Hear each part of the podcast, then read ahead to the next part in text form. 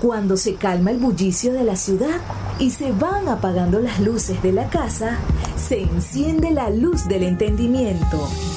Desde este momento comienza Puerto de Libros, Librería Radiofónica, programa que contiene todos sus elementos tipo A. Puede ser escuchado por niños, niñas y adolescentes sin la supervisión de padres, madres o representantes.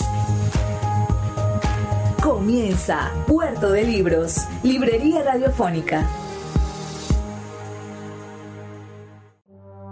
Este programa llega a ustedes con el apoyo de Puerto de Libros, Librería de Autor. Consulta todas nuestras ofertas en nuestras redes sociales arroba Puerto de Libros.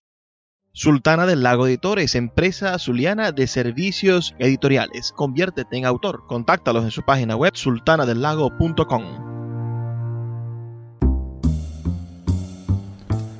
Bienvenidos a Puerto de Libros, librería radiofónica. Les habla Luis Peroso Cervantes, quien de lunes a viernes de 9 a 10 de la noche trae para ustedes este programa a través de la Red Nacional de Emisoras Radio Fe y Alegría, 23 emisoras conectadas para llegar a sus hogares con buenos libros, con buena literatura, con opciones maravillosas para el entendimiento y esas formas de comprendernos y comprender nuestra identidad para ser cada día mejores venezolanos.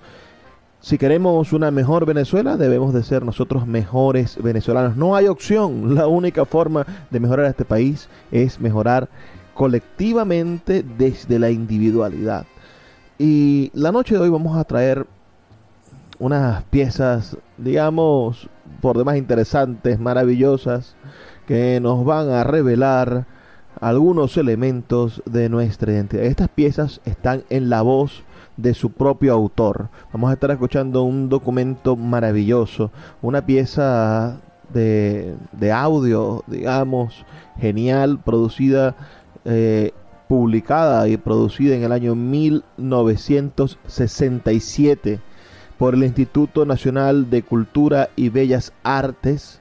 Es un, un disco de vinil donde tenemos la voz del gran Rómulo Gallegos, esa voz de maestro, esa dicción maravillosa que va a compartir esta noche con nosotros, por supuesto, pero ya desde 1967 en este espacio va a compartir algunos fragmentos de su novela Doña Bárbara del año 1929, de su libro y novela Canta Claro de 1934, de la novela Canaima de 1935 y de la pequeña pero maravillosa novela Pobre Negro de 1937. Esta es una grabación realizada por la Universidad de Oklahoma, Estados Unidos, y que finalmente terminó siendo editada, patrocinada, financiada y difundida por el Instituto Nacional de Cultura y Bellas Artes de Venezuela. Espero que, que podamos sin duda disfrutar de esta, de esta voz, de este hombre, de este hombre que, que para mí debería ser el signo de la democracia, el ejemplo de, la acción política nacional, un ejemplo sin duda, un prócer que nosotros deberíamos tener y elevar a las más altas esferas de nuestros ejemplos ciudadanos. Y, y no como, algunos intentan. Por allí hay movimientos políticos que intentan exponer la figura, por ejemplo, de Pérez Jiménez, ¿no? El Némesis, quien, quien osó a violentar la voluntad popular, o, o el propio Rómulo Betancourt, que también es un personaje sin duda interesante y al cual podría tener los méritos para ese nombre, para ser padre de la democracia, ese epíteto que se le da, pero más allá de eso está plagado de, claros y oscuros. En cambio, Rómulo Gallegos parece un hombre predestinado a ser un ejemplo de ciudadanía, de cívica, de compromiso político, de transformación de la realidad de nuestro país. Es decir, un hombre que la soñó, la interpretó, tenía el pulso adecuado de la venezolanidad y además eh, dejó el cuero en el, en el, en el asfalto caliente de nuestra, de nuestra dignidad nacional por un país mejor, por hacer un país mejor. El primer presidente venezolano electo por voto directo, secreto y universal.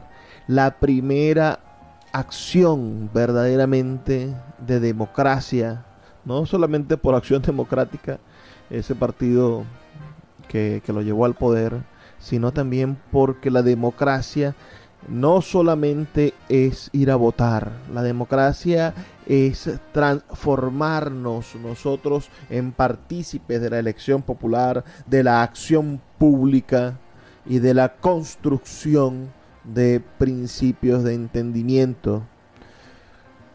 Y contra la bota militar, claro, es esa bota que el 24 de noviembre de 1948 decidió derrocar a Rómulo Gallegos. Bueno, contra esa bota militar nosotros imponemos la línea abierta del corazón que se expone en la literatura venezolana y que se expone, por supuesto, en este pensamiento vivo del gran Rómulo Gallegos. La noche de hoy entonces vamos a estar escuchando este maravilloso disco, este hallazgo que hemos hecho en las redes, que hemos encontrado digitalizado, convertido en, en, sonido digital y que hoy compartimos con ustedes a través de este nuestro programa Puerto de Libros, Librería Radiofónica. Este mismo contenido está dispuesto en otros dos, en otros, en otros dos discos. Uno, el primero, como, como les comentaba, ya hecho por la Universidad de, Oklahoma. Es un disco del año 1953, durante el exilio del maestro Rómulo Gallegos.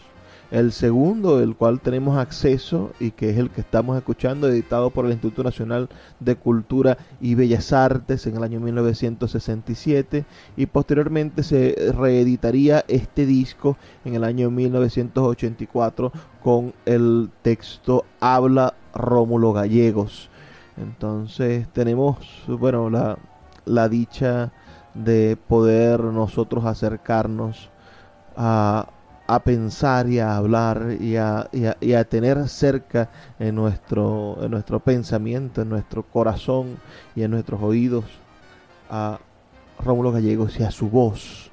Poder escuchar la voz de este hombre que falleciera en el año 1969 pero que debería seguir vivo y presente en nuestra memoria. Sin, sin más dilación, bueno, comencemos a escuchar este disco y lo iremos comentando a lo largo de la noche. Me gustaría también saber sus comentarios, que ustedes nos puedan decir qué, qué opinan de este texto, de esta voz de Rómulo Gallegos, de estos, de estos fragmentos que vamos a estar escuchando esta noche. Eh, me gustaría tener sus comentarios al 0424 672 3597 0424 672 3597 o a nuestras redes sociales arroba librería radio en Twitter y en Instagram. Vamos a comenzar por escuchar el fragmento de esta grabación dedicado a la novela Canta Claro espero que, les guste este maravilloso fragmento que nos trae el maestro Rómulo Gallegos y que podamos seguir conversando durante toda esta noche sobre la obra de Rómulo Gallegos.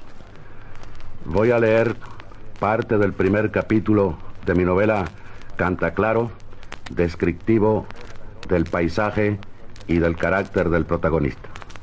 Se titula La copla errante. La sabana arranca del pie de la cordillera andina. Se extiende anchurosa. En silencio acompaña el curso pausado de los grandes ríos solitarios que se deslizan hacia el Orinoco.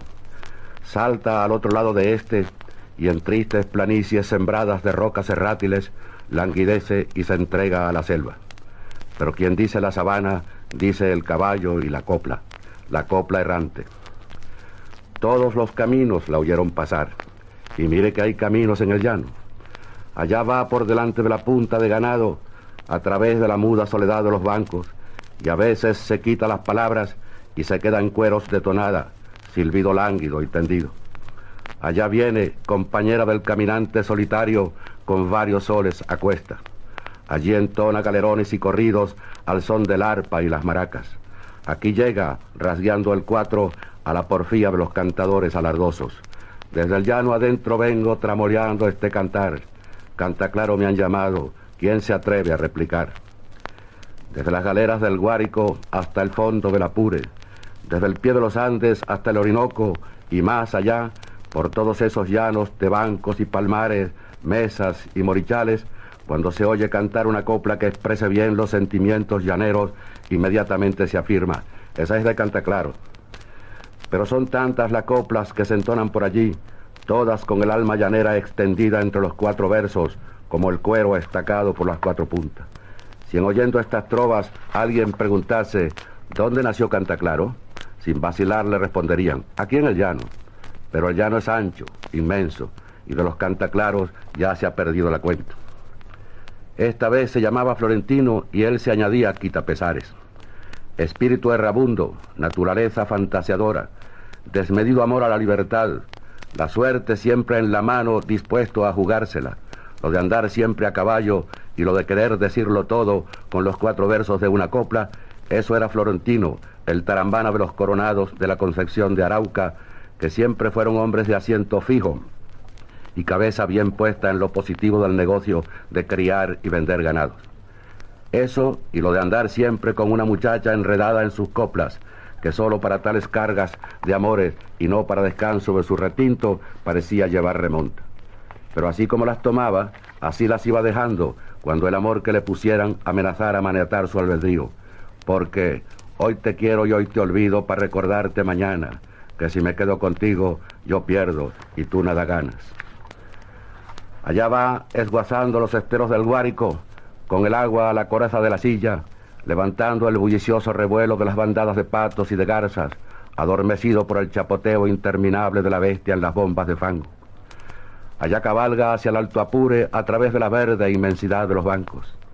Salió con la sombra por delante, larga sobre el camino, le pasó por encima y ya la lleva a la espalda, larga sobre el camino. Pero él siempre está en el centro del llano, círculo de espejismos donde se funde la sabana caldeada por el sol antes de convertirse en cielo. Allá atraviesa los palmares profundos, los verdes morichales, cuyas claras aguas duplican el alba de oro y el crepúsculo de púrpura. Allá cruza las mesas de las desolaciones, páramos de hierbas raquíticas que el sol retuesta y consume. Un grito melancólico de encaminador de ganados imaginarios se le convierte en copla, y la copla vuelve al grito, y éste se tiende y se extingue en el ancho silencio, y así va distrayendo su soledad bajo la obsesión del panorama, siempre igual y siempre interesante. Se acercaba un caserío y ya no tenían sosiego las muchachas. Una manotada de agua a la cara, otra al tiesto para prenderse la flor en el moño, otra al clavo para descolgar el traje más presentable. Él se metía de casa en casa con la copla de todos, maliciosa en los labios. Amalaya si me viera contigo en el aposento, que se perdiera la llave y el herrero hubiera muerto. Y a las enojadas, si le salían con amenazas de rompimientos de amores, las desbravaba cantándoles. Ahí te mando tus sortijas, tus cartas y tus pañuelos.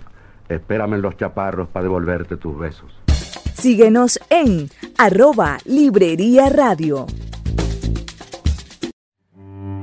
Puerto de Libros, librería de autor, la librería que estás buscando te invita a visitar sus dos sedes en el Teatro Varal de Maracaibo y en la Vereda del Lago. Dos cautivadores espacios donde podrás entrar en contacto con la literatura, con el arte, con todos los conocimientos de la humanidad a través del instrumento maravilloso que es el libro abiertos de lunes a domingo. Consulta sus redes sociales arroba puerto de libros o su página web www.puertodelibros.com.be donde encontrarás la tienda virtual más grande de libros de Venezuela. Puerto de Libros, librería de autor, la librería que estás buscando. El poeta Luis Peroso Cervantes le acompaña en Puerto de Libros, Librería Radiofónica, por Radio Fe y Alegría, con todas las voces.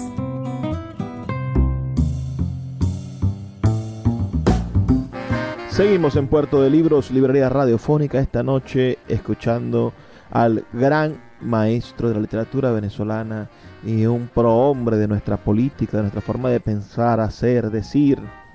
El, el que logró tomarle el pulso a nuestras realidades y escribió literatura para ello, el gran Rómulo Gallegos.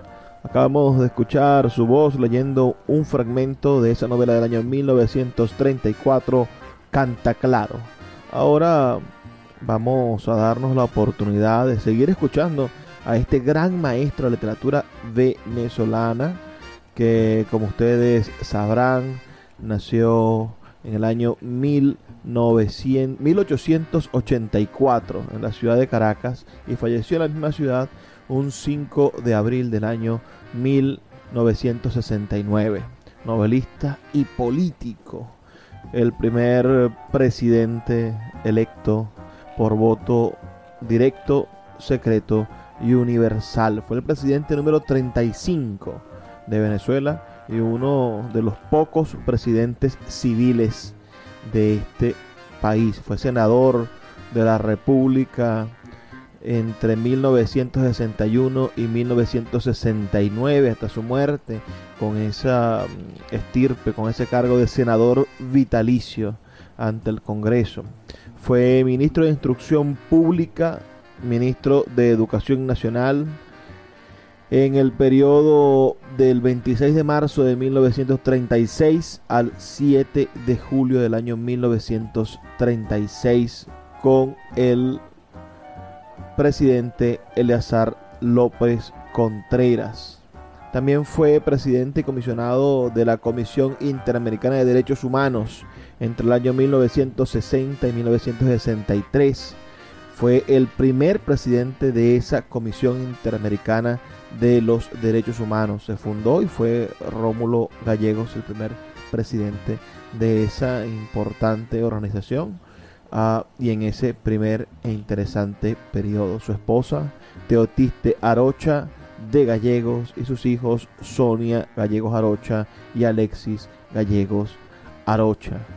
Fue también distinguido con el doctorado honoris causa por la Universidad Nacional Autónoma de México y por supuesto ganador del Premio Nacional de Literatura, miembro de la Academia Venezolana de la Lengua y fundador del partido Acción Democrática. Ese partido al que podríamos nosotros muy pronto quizás dedicarle un, programa, ¿no? Acción Democrática tiene 80 años como partido y habría que, que revisar un poco su, sus aciertos y sus desaciertos, quizás sin hablar sobre, sobre la realidad contemporánea y sobre esas tejemanejes que tienen entre los dos bandos en que hoy está dividido, pero sí, sí hablar sobre su preeminencia histórica. El, su, su periodo presidencial fue interrumpido un 24 de noviembre del año 1948 y, también me gustaría preparar un programa al respecto. ¿Qué dicen ustedes? Eh, díganmelo en un pequeño mensaje de texto, por favor, diciéndome en qué parte del país se encuentran y su opinión. Se les gustaría que habláramos sobre esa, ese periodo presidencial tan corto, menos eh, de un año, apenas unos 10 meses de gobierno y podremos hablar un poco del 18 de octubre, del golpe de Estado de los adecos, de la constitución y la, la construcción y transición hacia la democracia que hicieron los adecos a través de la violencia, porque llegaron al poder con un golpe de Estado.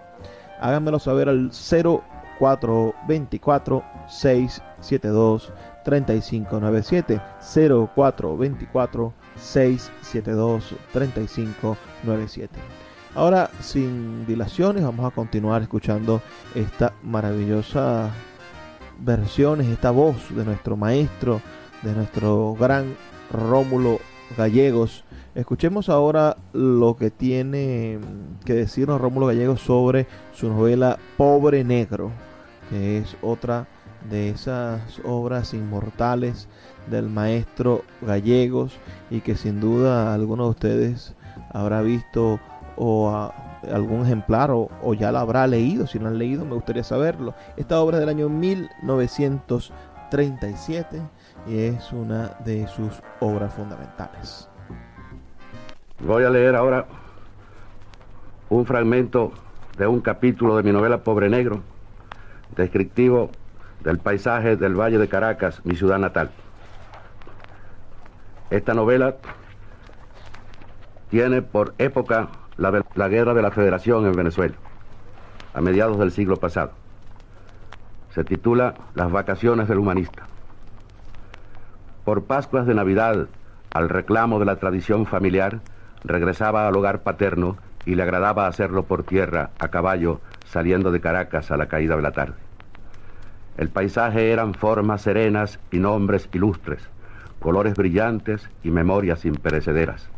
El Ávila, Bellomonte, los cafetales del fruto en sazón, las huellas de Humboldt en el orgullo de la cumbre empinada y en la gracia de la colina tierna, la obra del padre Moedano sazonando su esencia cordial a la sombra nemorosa de los bucares los cañaverales acendrando sus mieles ya doradas en el rayo tendido del sol, el carro de bueyes por los callejones bordeados de sauces pensativos y el viajero emocionado escuchando. Apenas de un carro vacilante se oye a distancia el desigual rumor.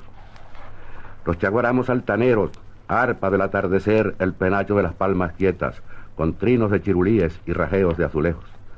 Los gigantescos mijaos, bosques de ramas, para los nidos de todos los pájaros del valle, los torreones de los trapiches dando su humo laborioso al aire descuidado.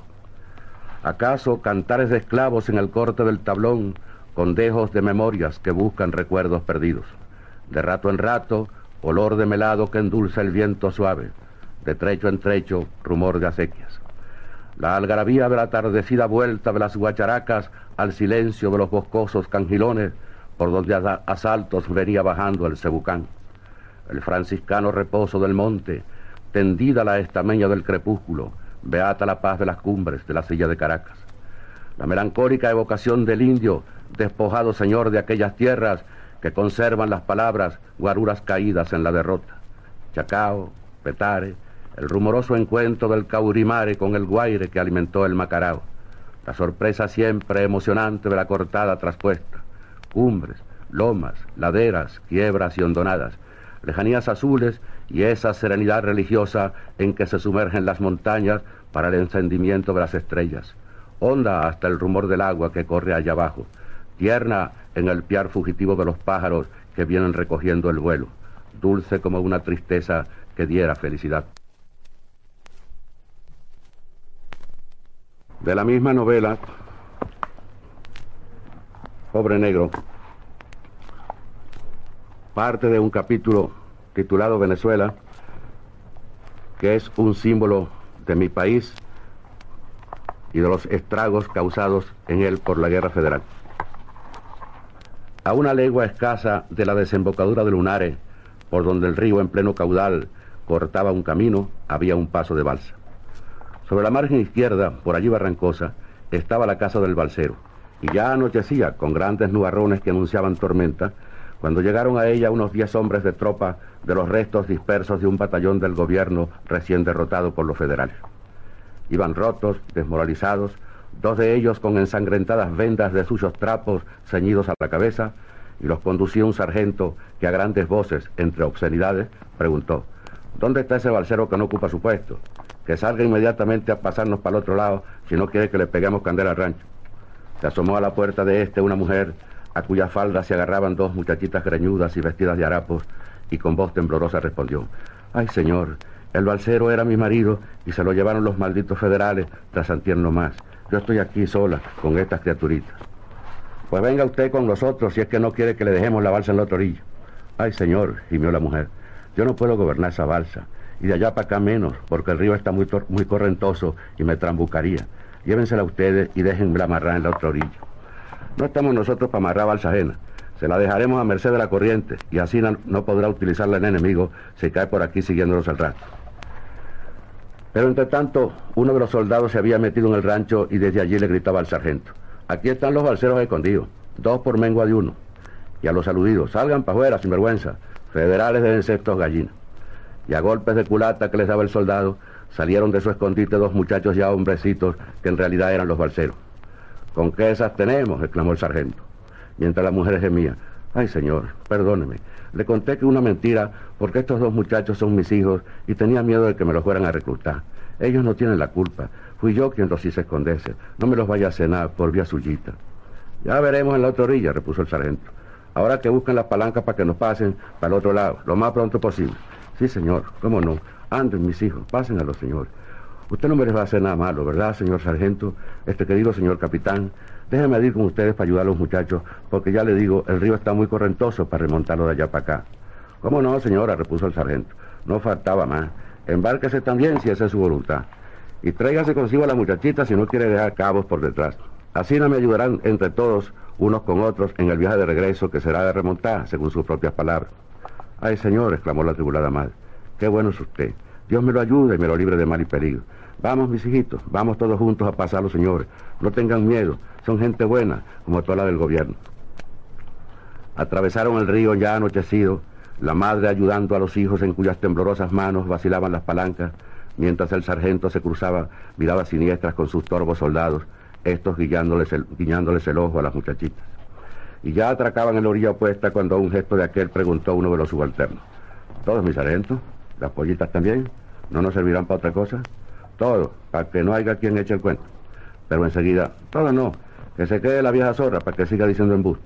Por Dios, suplicó la madre ya comprendiendo. Y a bayonetazos vio que le mataban los hijos.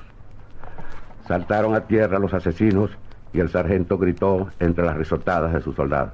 Bueno pues, vieja zorra, que Dios me la ayuda a palanquear la balsa de aquí para allá. Se alejaron las carcajadas, se perdieron en el silencio de la noche, ya tinieblas espesas. Se incorporó la madre, que se había inclinado sobre los cuerpos yacentes con la sangre de todos sus hijos, fría en las manos armentosas. Pero ya había perdido la razón y el uso de la palabra, que para nada le serviría en la soledad en que le había dejado la guerra, y empuñando una de las palancas, retiró de la orilla la balsa trágica donde chapoteaba el negro río con un rumor de lengua que estuviese lamiendo algo. La corriente se la fue llevando poco a poco. Grandes nubarrones cubrían todo el cielo y relámpagos inmensos aleteaban sobre el agua tenebrosa. De pie en la balsa, entre sus hijos muertos, la madre muda y trágica hundía de cuando en cuando la palanca, cual si buscase un rumbo. Escuchas Puerto de Libros con el poeta Luis Peroso Cervantes. Síguenos en Twitter e Instagram como arroba Librería Radio. Sultana del Lago Editores es una empresa zuliana de servicios editoriales. Nuestro catálogo tiene más de 100 títulos de autores nacionales e internacionales. Además, somos la única editorial que presta servicios de impresión bajo demanda en Maracaibo. No necesitas invertir en grandes tirajes. Tus lectores pedirán tu libro, nosotros lo imprimiremos y tú obtendrás regalías. Por ello, también editamos internacionalmente en Amazon y Google Play Books. Conoce más en nuestra nueva página web www.sultanadelago.com o siguiéndonos en Instagram como arroba sultana del lago. El poeta Luis Peroso Cervantes le acompaña en Puerto de Libros, Librería Radiofónica, por Radio Fe y Alegría, con todas las voces.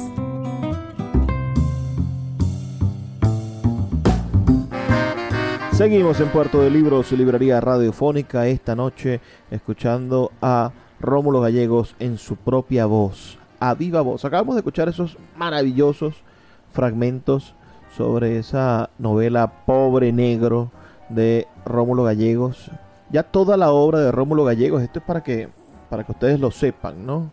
Toda la obra de Rómulo Gallegos está libre de derecho de autor. Es decir, cualquier persona puede editar un libro de Rómulo Gallegos, puede publicar sus novelas, puede reescribirlas de alguna manera, dando por supuesto versiones de ellas. Ah, se pueden publicar fragmentos, hacer obras cinematográficas, hacer cualquier tipo de adaptación de esta novela sin tener que pagarle derecho de autor a sus familiares. Están libres ya de derecho de autor y pertenecen a todo el colectivo cultural del mundo, la obra de Rómulo Gallegos. Una buena oportunidad, por supuesto, para, para encontrarnos con el ser de lo venezolano. Agradezco mucho a las personas que han estado escribiendo esta noche. Por favor, envíenos sus comentarios al 0424 672 3597 0424 672 3597 indicándonos de qué parte del país nos escuchas. Ah, enviamos, por supuesto, saludos a nuestra maravillosa audiencia del estado Apure, donde hemos hecho muy lindas y preciosas amistades. Escríbanos sus mensajes de texto. Algún día me gustaría visitar el Apure y poder reconocer esos maravillosos espacios de, la ficción que tiene Rómulo Gallegos y sobre todo la posibilidad de encontrarnos con, el escenario en el cual se, se soñó Doña Bárbara, esa genial novela de don Rómulo Gallegos, que son los fragmentos a los cuales ahora nosotros vamos a encontrarnos. Doña Bárbara, como saben, es una novela publicada en el año 1929. Un 15 de febrero del año 1929 sale Doña Bárbara y, es premonitorio porque un 15 de febrero del año 1948 el maestro Rómulo Gallegos es juramentado como presidente de la República. Ha sido reeditada más de 40 veces y traducida a varios idiomas. Consta de tres partes y está ambientada, por supuesto, en los llanos de Apure, de ese Apure venezolano, en los predios del río Arauca. Doña Bárbara es la novela venezolana más popular. Desde su aparición se leyó con avidez, quizá porque entre líneas Gallegos expresaba su rebeldía al régimen de Juan Vicente Gómez y al atraso que vivía el país.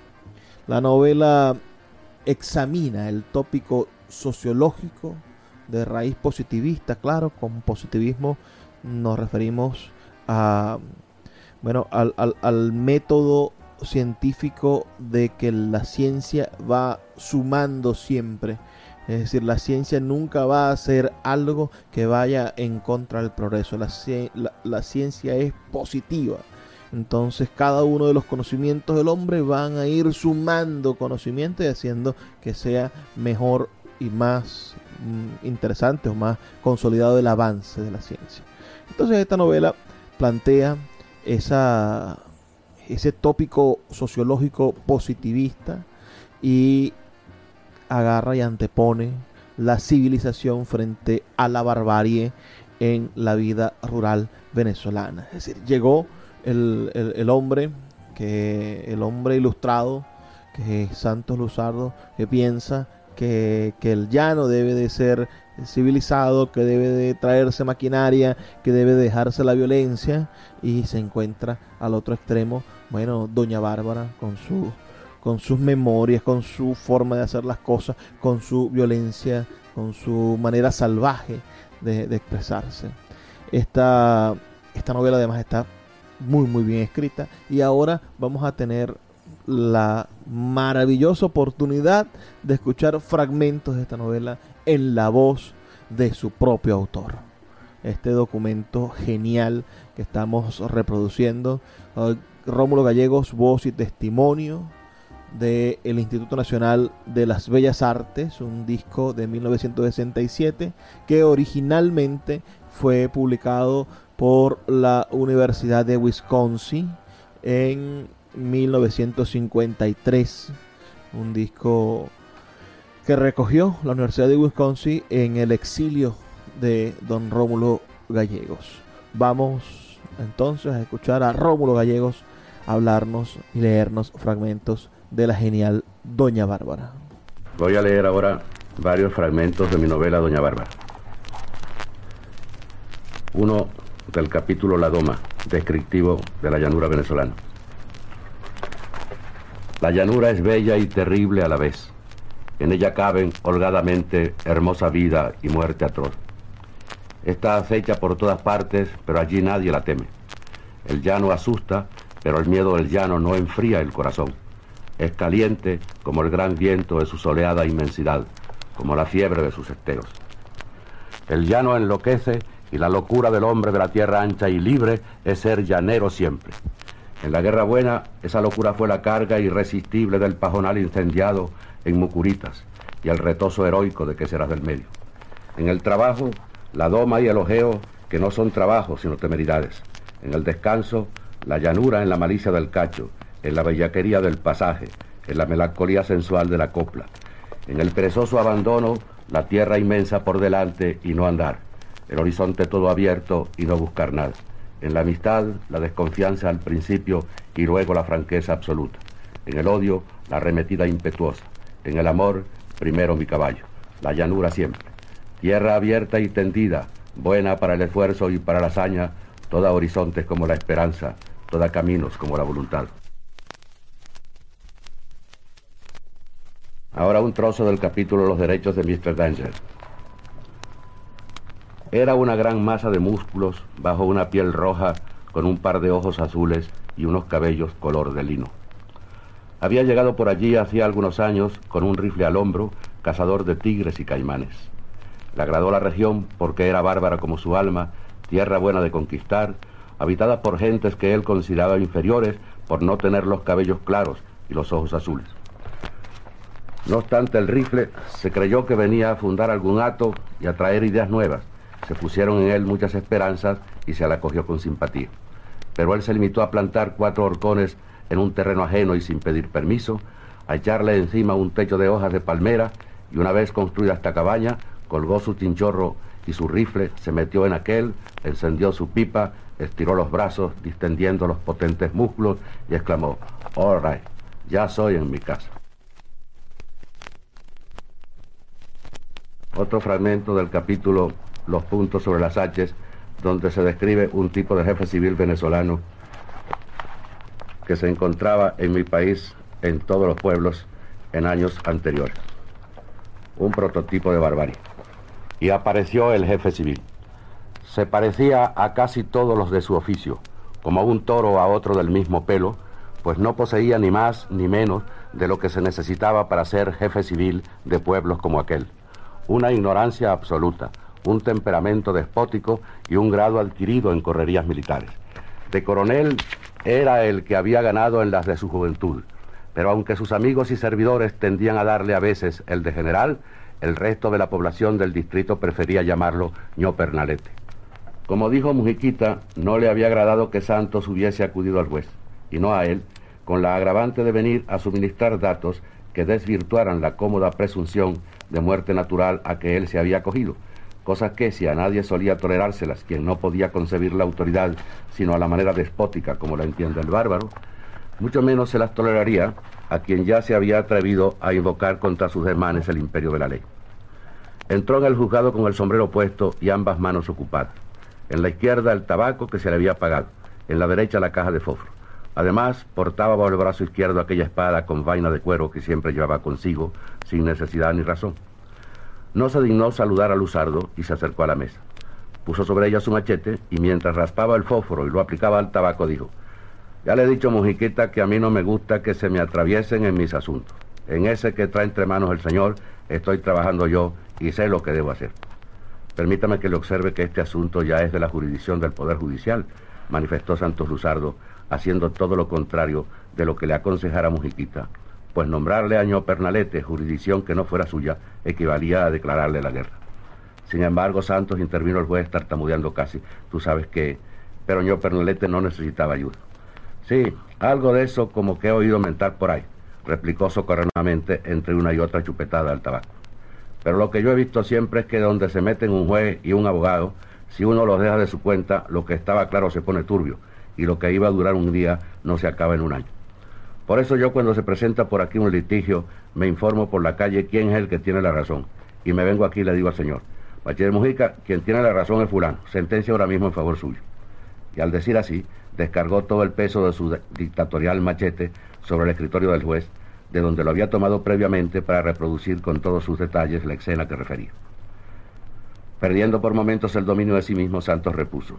Aunque yo no he venido a litigar, sino a pedir que se cumpla la justicia, me interesaría saber cómo la llama usted cuando de ese modo la trata. A eso llamo yo poner los puntos sobre las H, respondió ño Pernalete, que en el fondo era un guasón. Usted no conoce el cuento, te lo voy a echar porque es cortico. Era uno de esos hombres a quienes llaman bruto, pero que tenía el tonto muy lejos. No conocía la ortografía y no decía alar sino jalar, ni hediondo sino hediondo. Y cuando su secretario, porque era jefe el hombre y tenía su secretario, le ponía con H una de esas palabras que a él no le sonaban sino con J, le decía, está bueno, pero póngamele un punto a esa H. Puerto de Libros, Librería Radiofónica, tu canal diario para encontrar nuevos libros. Con el poeta Luis Peroso Cervantes. Síguenos en arroba Librería Radio. El poeta Luis Peroso Cervantes le acompaña en Puerto de Libros, Librería Radiofónica, por Radio Fe y Alegría, con todas las voces.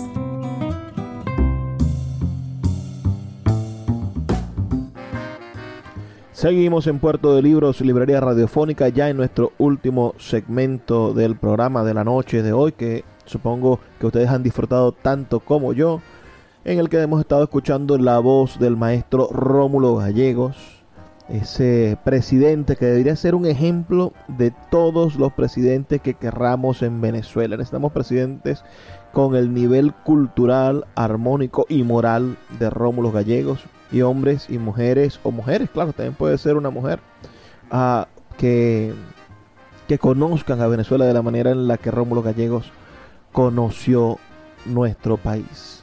Vamos a terminar de escuchar el, último fragmento que leyó el maestro en este disco dedicado a su novela Doña Bárbara, del capítulo final de Doña Bárbara. Y del capítulo final de la misma novela Doña Bárbara. La noticia corre de boca en boca. Ha desaparecido la cacica Belarauca. Se supone que se haya arrojado al tremedal porque hacia allá la vieron dirigirse con la sombra de una trágica resolución en el rostro. Pero también se habla de un bongo que bajaba por el Arauca y en el cual alguien creyó ver una mujer. Lo cierto era que había desaparecido dejando sus últimas voluntades en una carta para el doctor Luzardo y la carta decía, no tengo más heredera sino a mi hija Maricel y así la reconozco por esta ante Dios y los hombres encárguese usted de regalar todos los asuntos de la herencia. Pero como era cosa sabida que tenía mucho oro enterrado y de esto nada decía la carta, y además en el cuarto de las brujerías se encontraron señales de desenterramientos, a la presunción del suicidio se opuso la de simple desaparición, y se habló mucho de aquel bongo, que navegando de noche ya eran varias personas que lo habían visto pasar, Arauca abajo. Transcurre el tiempo prescrito por la ley para que Medicela pueda entrar en posesión de la herencia de la madre, de quien no se ha vuelto a tener noticias y desaparece del Arauca el nombre del miedo y todo vuelve a ser Altamira. Llanura venezolana, propicia para el esfuerzo como lo fue para la hazaña, tierra de horizontes abiertos donde una raza buena ama, sufre y espera.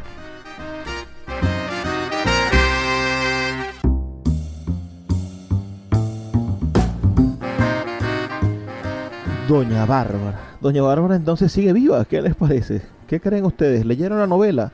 La leyeron en el bachillerato. Qué buena costumbre aquella de leer literatura en el bachillerato se ha perdido radicalmente. Quisiéramos que nuestro sistema educativo fuera, no quizás más estricto, pero sí, digamos, más inspirador para nuestros jóvenes estudiantes. Hay tanta deserción, hay tan mal salario para nuestros maestros, hay tanto sufrimiento en las escuelas venezolanas que, que a veces Suena ridículo pensar o soñar que un estudiante va a andar con este libro, con Doña Bárbara bajo el hombro, bajo, bajo el brazo, perdón, entre, entre pecho y brazo, y que va a intentar reconocerse en esas llanuras o en esa forma de pensar no lo hacen nuestros estudiantes. Están pendientes de otra cosa, de otra realidad, de otro sufrimiento, de otra manera de supervivencia. Y no es justo que nuestras juventudes hayan sido arrancadas de la oportunidad de conocerse a través de la literatura y de las grandes obras literarias. Me gustaría saber sus opiniones al 0424 672 3597 0424 672 3597 ese ese hombre Rómulo Gallegos que supo describir toda la geografía nacional en el Zulia por ejemplo escribió esa novela maravillosa sobre la misma tierra que que también exorciza los demonios de, de la incultura y nos habla del progreso y nos habla de lo importante de educarnos para poder mejorar la realidad de nuestros pueblos. Ahora vamos a escuchar el último fragmento que está en este disco maravilloso del año 1967, la grabación original es de 1953.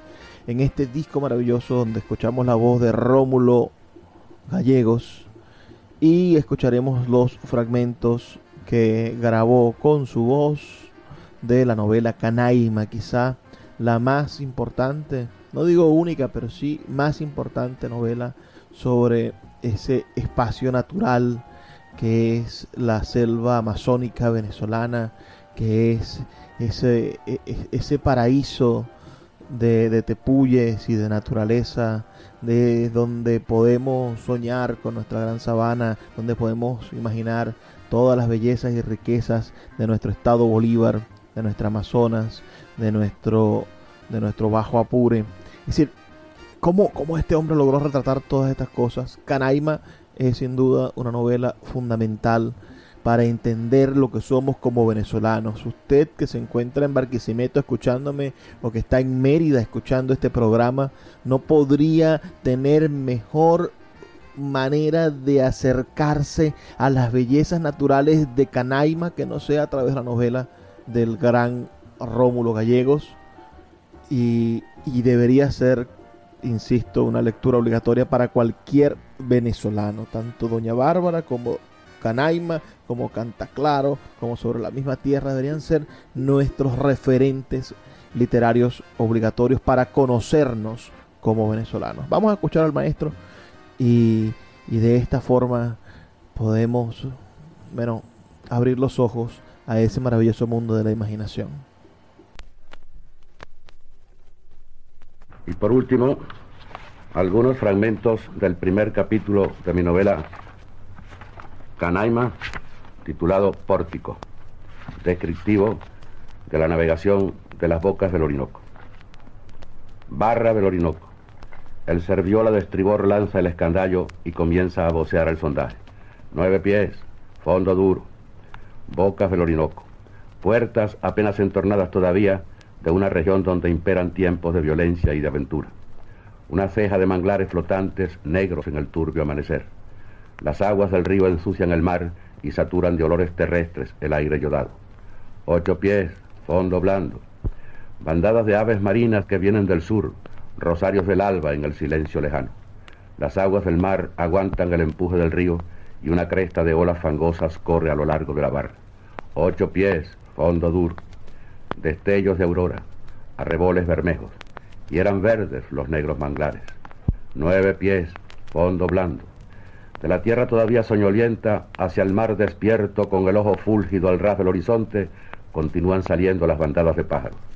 Los que madrugaron ya revolotean sobre aguas centellantes, los alcatraces grises que nunca se sacian, las pardas cotúas que siempre se atragantan, las blancas gaviotas voraces del áspero grito, las negras tijeretas de ojos certero en la flecha del pico.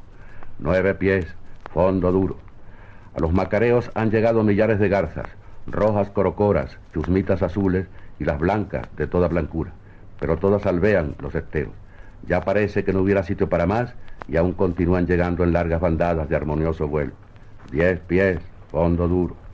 Acaban de pronto los bruscos maretazos de las aguas encontradas.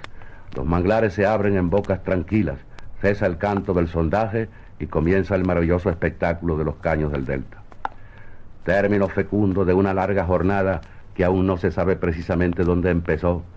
El río niño de los alegres regatos al pie de la parima, el río joven de los alardosos escarceos de los pequeños raudales, el río macho de los iracundos bramidos de Maipures y Atures, ya viejo y majestuoso sobre el vértice del delta, reparte sus caudales y despide sus hijos hacia la gran aventura del mar. Y son los brazos robustos reventando chubascos, los caños audaces que se van, marchan decididos, los adolescentes todavía soñadores que avanzan despacio y los caños niños que se quedan dormidos entre los verdes manglares. Verdes y al sol de la mañana y flotantes sobre aguas espesas de limos, cual la primera vegetación de la tierra al surgir del océano de las aguas totales. Verdes y nuevos y tiernos, como lo más verde de la porción más tierna del retoño más nuevo, Aquellos islotes de manglares y borales componían, sin embargo, un paisaje inquietante sobre el cual reinaba todavía el primaveral espanto de la primera mañana del mundo. A trechos apenas divisábanse alguna solitaria garza inmóvil como en espera de que acaso acabase de surgir aquel mundo retardado. Pero a trechos, caños dormidos de un laberinto silencioso, la soledad de las plantas era absoluta en medio de las aguas cósmicas. Mas el barco avanza y su marcha es tiempo, edad del paisaje. Ya los manglares son matorrales de ramas adultas, maraña bravía que ha perdido la verde piel niña y no mama del agua, sino muerde las avias de la tierra cenagosa.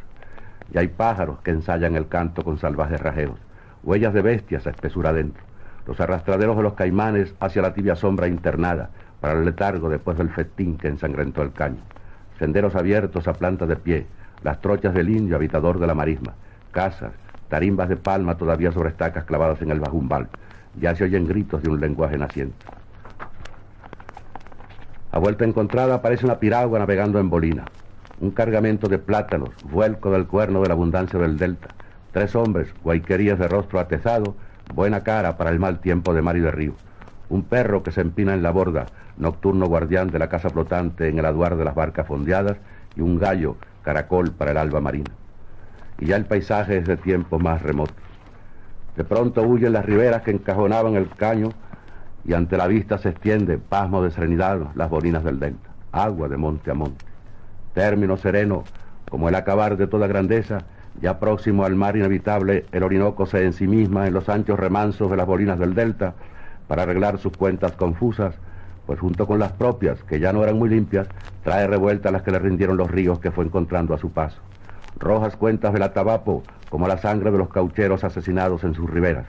Turbias aguas del Caura, como las cuentas de los arrapieros, a fin de que fuese riqueza de los fuertes el trabajo de los débiles por pobres y desamparados negras y feas del Cunucunuma, que no es el único que así las entrega, verdes del Ventuaria y del Inírida, que se las rindió al Guaviare, revueltas del Meta y del Apure, color de la piel del león, azules del Caroní, que ya había espiado sus culpas en los tumbos de los altos y en las desgarraduras de los rápidos.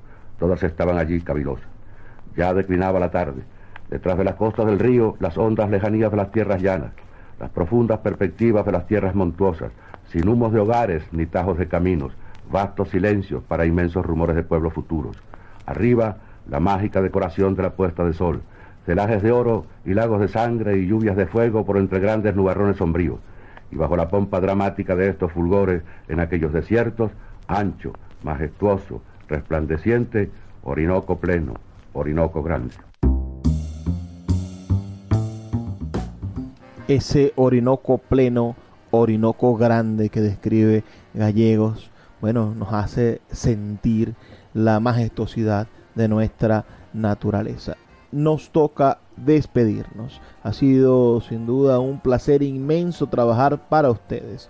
Les habló Luis Peroso Cervantes, quien los acompaña de lunes a viernes de 9 a 10 de la noche por la Red Nacional de Emisoras Radio Fe y Alegría, 23 emisoras conectadas en toda Venezuela para llegar a sus hogares con buenos libros con buena literatura. Sus comentarios, por favor, son para mí muy importantes al 0424 672 3597 0424 672 3597 o nuestras redes sociales arroba librería radio en Twitter y en Instagram. Por favor, sean felices, lean poesía.